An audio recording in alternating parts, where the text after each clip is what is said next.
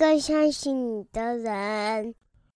欢迎收听电玩店，我是店长迪恩。本集节目没有业配赞助，不过不会影响到我们的心情，因为我的心情还不错。主要是因为这个周末我花了一些时间，带着家人从戏子直接开车开到高雄的义大世界去玩了三天两夜。那这也是我第一次到高雄义大世界去玩，然后再来是也算是第一次自己开车啦，从就是戏子直接开到高雄。那我觉得还蛮特别的，因为以前呢都会觉得说，哎，好像自己开车开这么长的时间，会不会觉得很无聊或怎么样？但是随着说小孩子年纪越来越大。那我们在车上其实就很多的互动，然后包括说，不管是听音乐啊、听 podcast 啊，那整个过程都还蛮好玩的。那只是说，因为小孩子真的年纪还太小，所以当我们想要听一些比较有关于这种社会写实类型的这种 podcast 的时候，小孩子好像在旁边听到什么杀人啊，或者是说一些比较成人才会听到的一些关键字，他可能就开始模仿。好，那这东西就会影响到说，哎，其实我们在整个过程里面没办法说太放纵的让小孩子就是什么东西都听，那我们当然就会。适度的去做一些调整。那我觉得高雄一大世界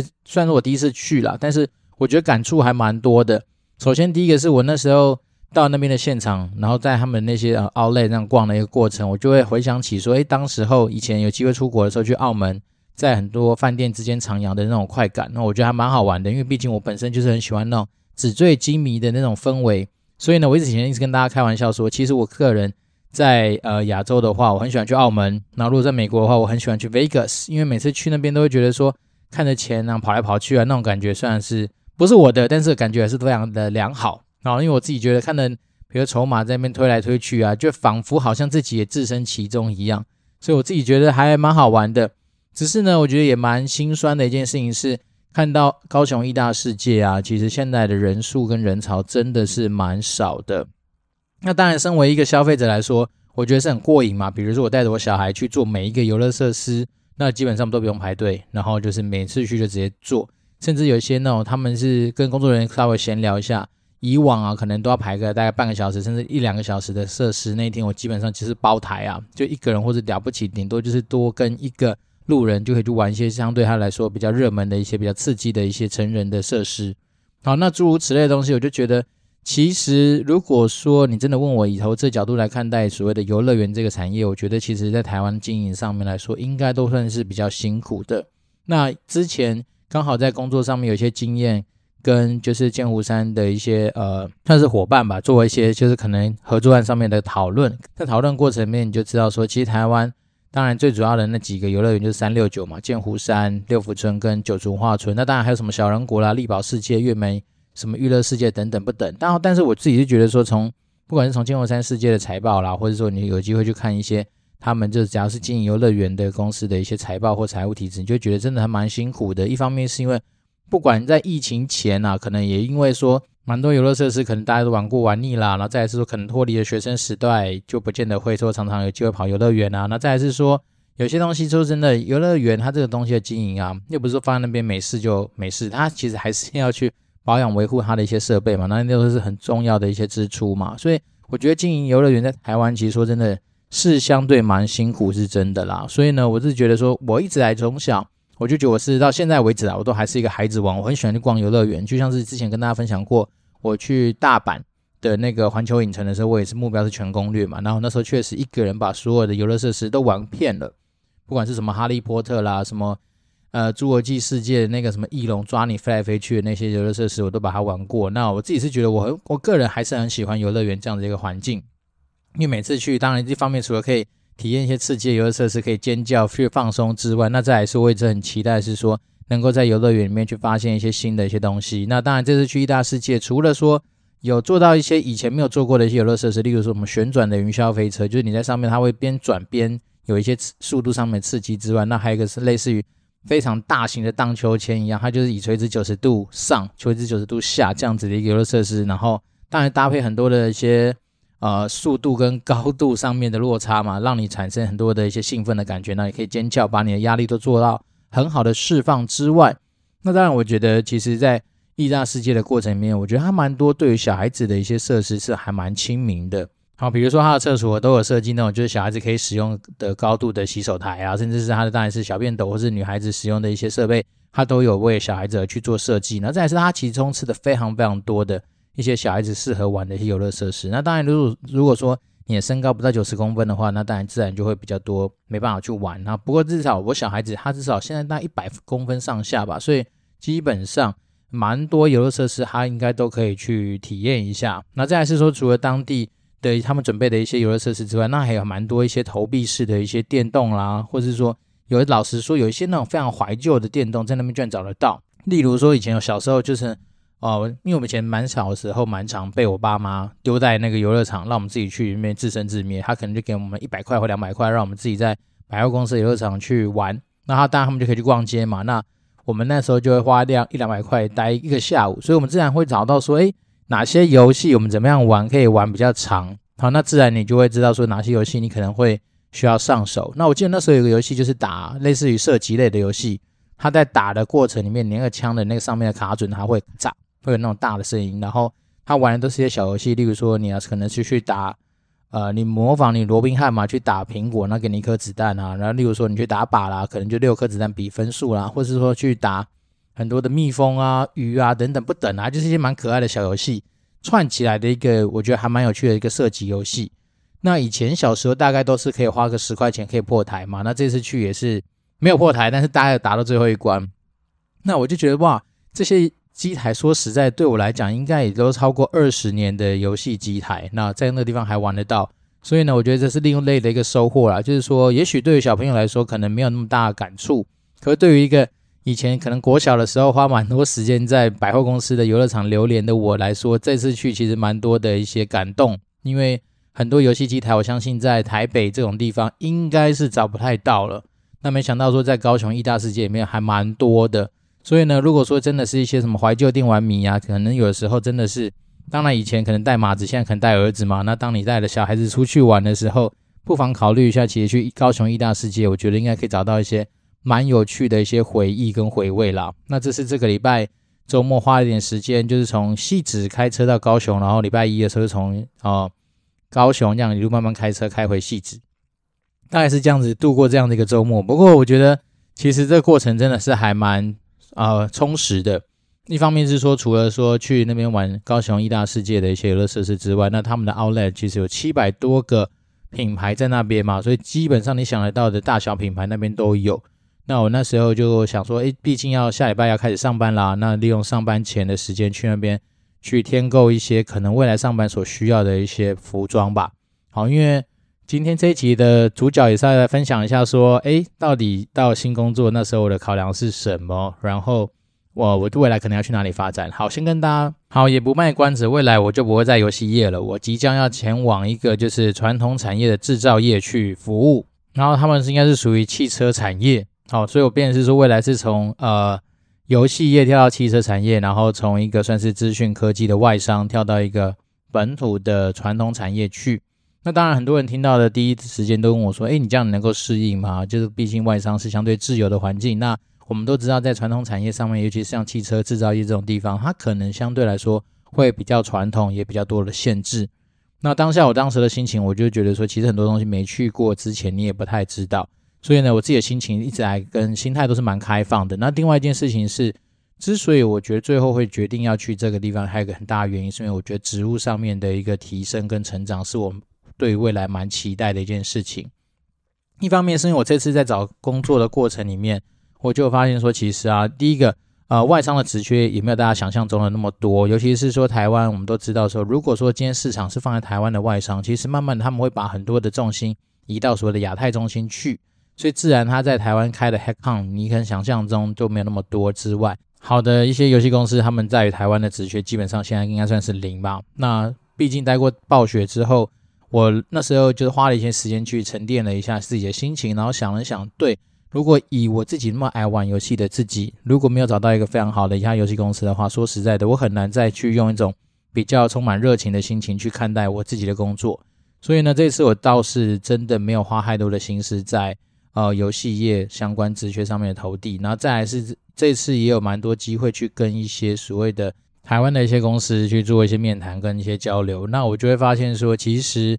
啊、还是蛮辛苦的啦。就是说，台湾目前来说，公司愿意开出来的薪资，其实真的没有到非常好。那甚至我可以说是跟之前暴雪的落差还蛮大的。那当然，最后我当然必须要去调整自己的心态，是因为我自己一来就把自己设定成一个大概，比如说二月底三月初就会是一个我必须要去做决定的一个时间点，也是因为我不希望说自己在呃非上班族这样子的身份上面停留太久。那我想这东西其实我自己比较担心的，反而是说，因为我们的人都很容易习惯一种生活模式嘛。当我今天如果说让自己可能空闲太久，或者是说，诶，好像。离所谓的上班族这样子的角色太久的话，我担心我自己的心情或者我自己的心态都会有所转变。所以那时候我记得好像我那时候就跟自己设定一个目标，说不管怎么样，我希望在二月底三月初啊、手上有拿到多少的 offer，我就一定要做个决定。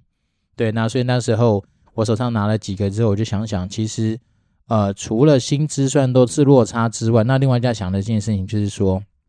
那我对于未来来说，哪一个地方的未来性比较好？然后在这次的面谈当中，也有得到一些讯讯息，就是说有些高阶主管告诉我说，其实他们认知相对比较有竞争性的一个年纪，就是从三十五岁到四十五岁，他们认定为这是在职场上面发光发热的黄金时期。所以当然，他对这样子年纪中间的范围的人，他们都会相对比较有兴趣。那刚好我算是运气比较好，因为我今年三十六岁嘛，所以就是被他们所期待，说有这样子的一个机会点可以去那边发挥。那另外一个，我之所以说职务未来的发展性，是因为。嗯，如果说这次再回到外商，我相信我自己知道说，其实天花板大概就在那里。因为我们很多时候，如果去看到外商里面的组织图啊，如果你身为一个台湾人，假设你没有过人的长才，或者你真的不是那个天选之人的话，那其实很多时候你那个职务就会是方相对来说比较 fix 在那里。那当然，我们都知道外商相对比较扁平嘛，所以它有可能在你的职级上面帮你做一点调升，或是怎么样。但是我自己觉得啊。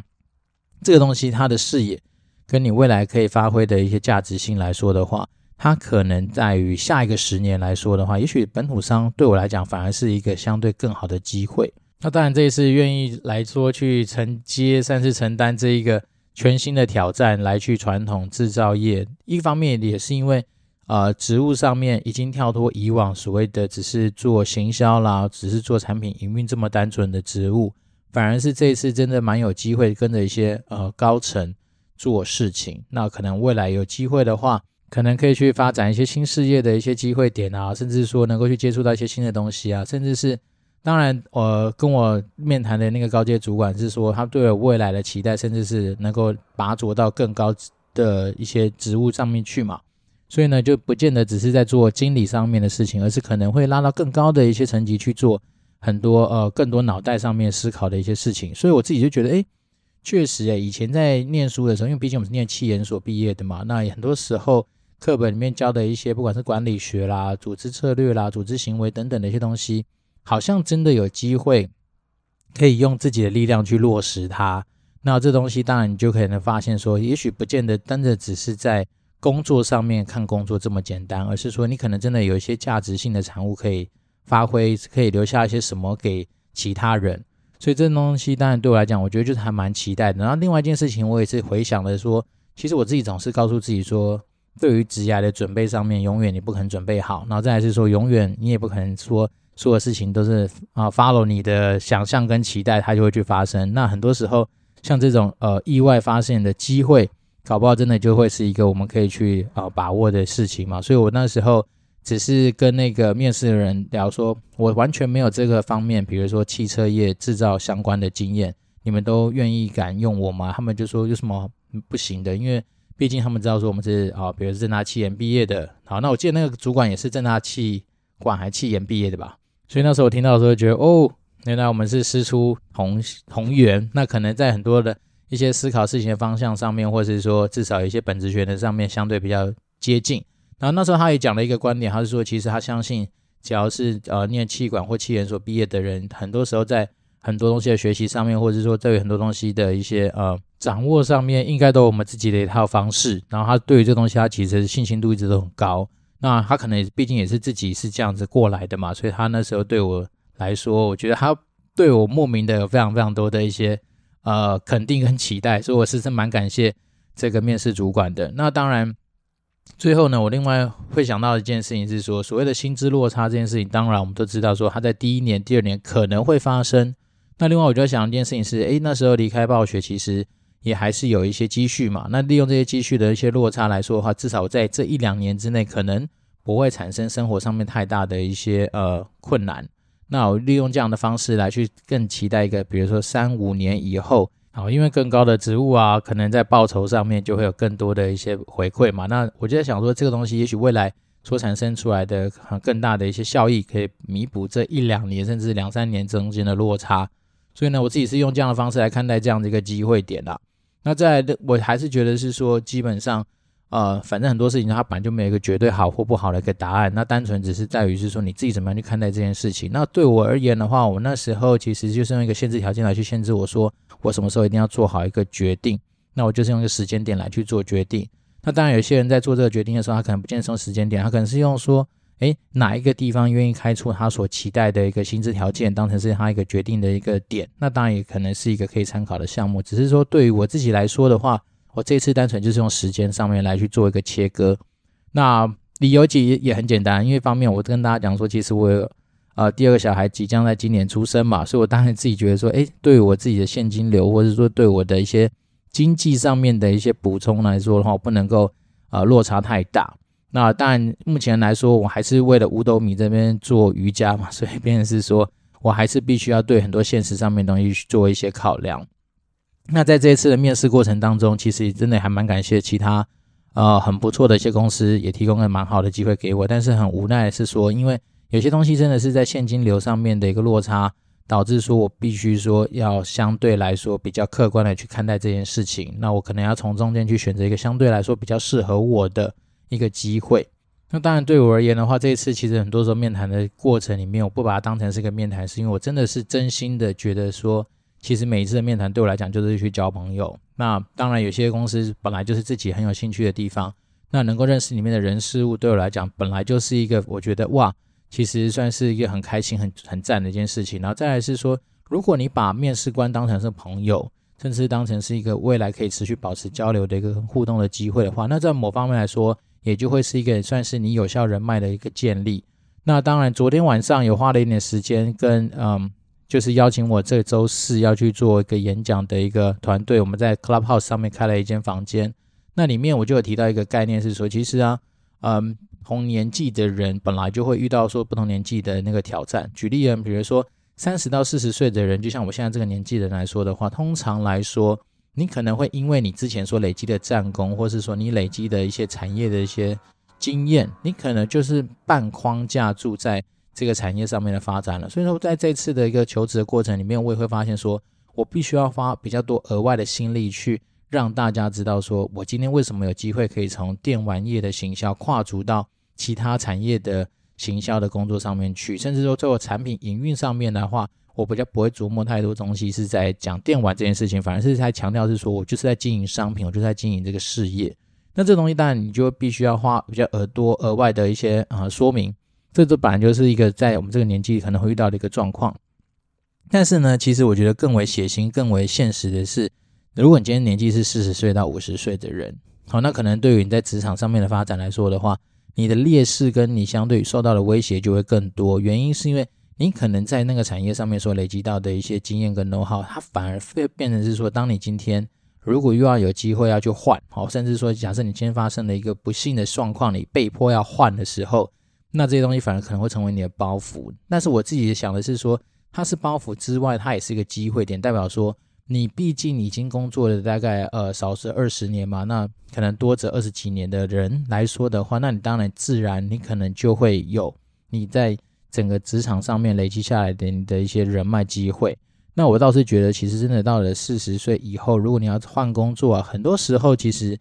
嗯，如果你今天整日还是透过所谓的104啊、LinkedIn 啊这些就是比较外部开放的一些平台的话，那我当然我觉得你的劣势就是真的是比较多。那如果说你今天真的是透过人脉去找的话，我相信来说这些东西绝对是帮你是加分的啦。所以我才说，其实有的时候我们在整个职场上面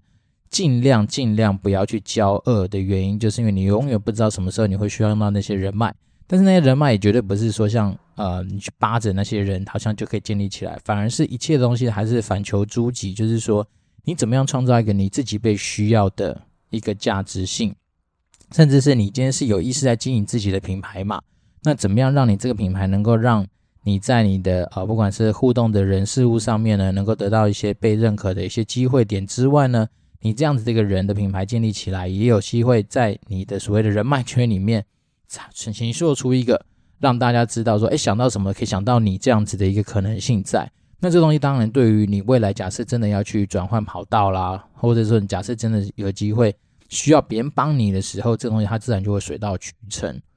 所以呢，我自己是觉得这次的经验上面来说，我这次出来蛮多的呃面谈机会，其实真的也都不是透过所谓的 linking 或是说104这样子的一个管道取得的面谈机会，反而蛮多是朋友可能听到说哦，我好像被试出了，他们就直接说有没有机会去跟他们聊一聊，然后甚至是他愿意帮我引荐到他们公司，比如说更高阶层的人去做一些面谈，甚至有些职务真的就不错，我一听到就觉得哦。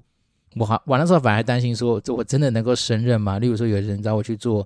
呃，就面谈了，不能说去做，去就面试一些，比如总监啊、总经理职之类的职务，那我就觉得哇，这个过程其实还蛮特别的。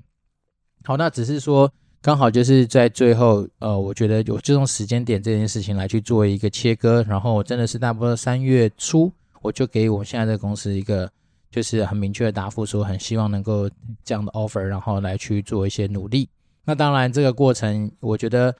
呃，思考点其实也还蛮多的。但是我觉得我自己的习惯是，一旦你觉得好，OK，take、那个 offer 之后，就不要有旁骛，就是真的是专心在做这个工作上面，未来想象上面的准备。那当然，我之所以把报到时间压在三月二十二号的一个原因，也是因为这一周四三月十八号晚上，我受邀去参加一个。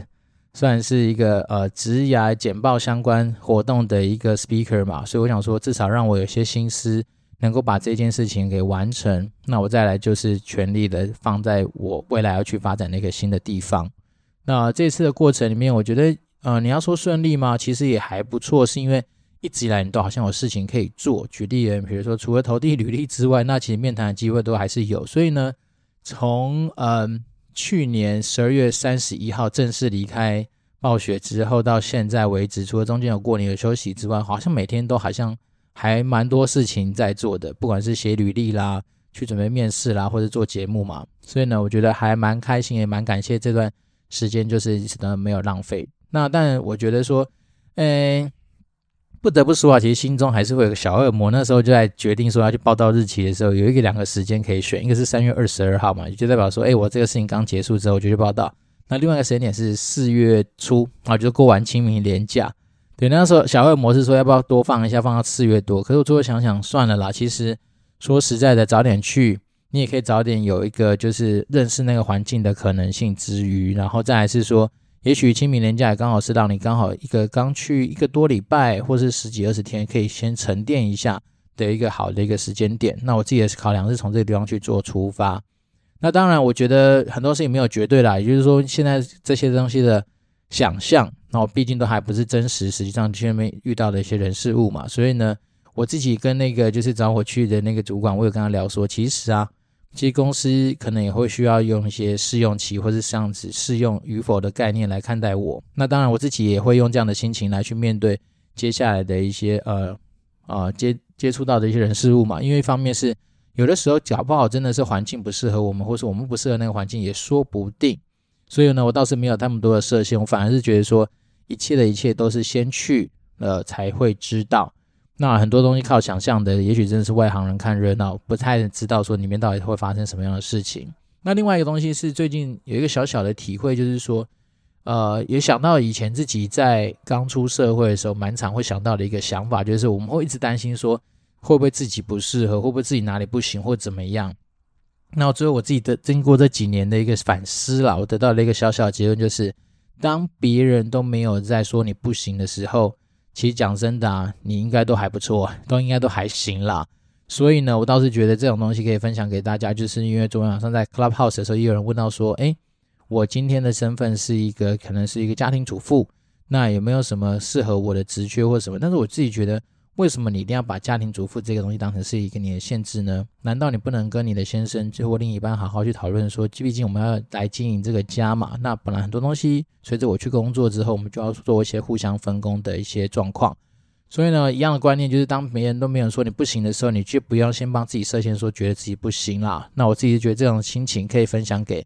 呃我们的听众。如果说你今天需要打鸡血，需要一个算是心灵鸡汤的一个辅导的话，那你就永远要记得，当别人都还愿意给你机会的时候，没有道理你自己先把自己的脚啊或手给绑住，那这样就比较可惜。好，那稍微跟大家分享一下，就是转眼之间，我下周一，也就是三月二十二号开始，迪恩就要去又要恢复上班族的身份了，恢复我们所谓的高级打工仔的一个身份。那当然，我觉得去了一个新的环境，甚至是去了一个啊、完全不一样的一个领域。好，我们那时候常常跟大家开玩笑说，我是从光谱的左边可能跳到右边去。那一个本来是一个充满自由啦、轻松啦，甚至是一些呃你可能想象的就比较有啊、创新元素的地方，那要到一个相对来说比较严谨，那可能比较传统，甚至是说对于很多的规范上面有它的坚持的一个地方在。所以呢，我自己也都会觉得说，也许。这个东西对我来讲就会是一个挑战。那当我这个挑战能够去克服的话，那我相信得到的一些养分跟吸收到的一些呃经验，我觉得这东西也会是无价的。那当然，这个东西有赖说自己未来能够一一的去把它克服，然后能够在我们的节目上面做更多的分享，这也是我很期待的一件事情。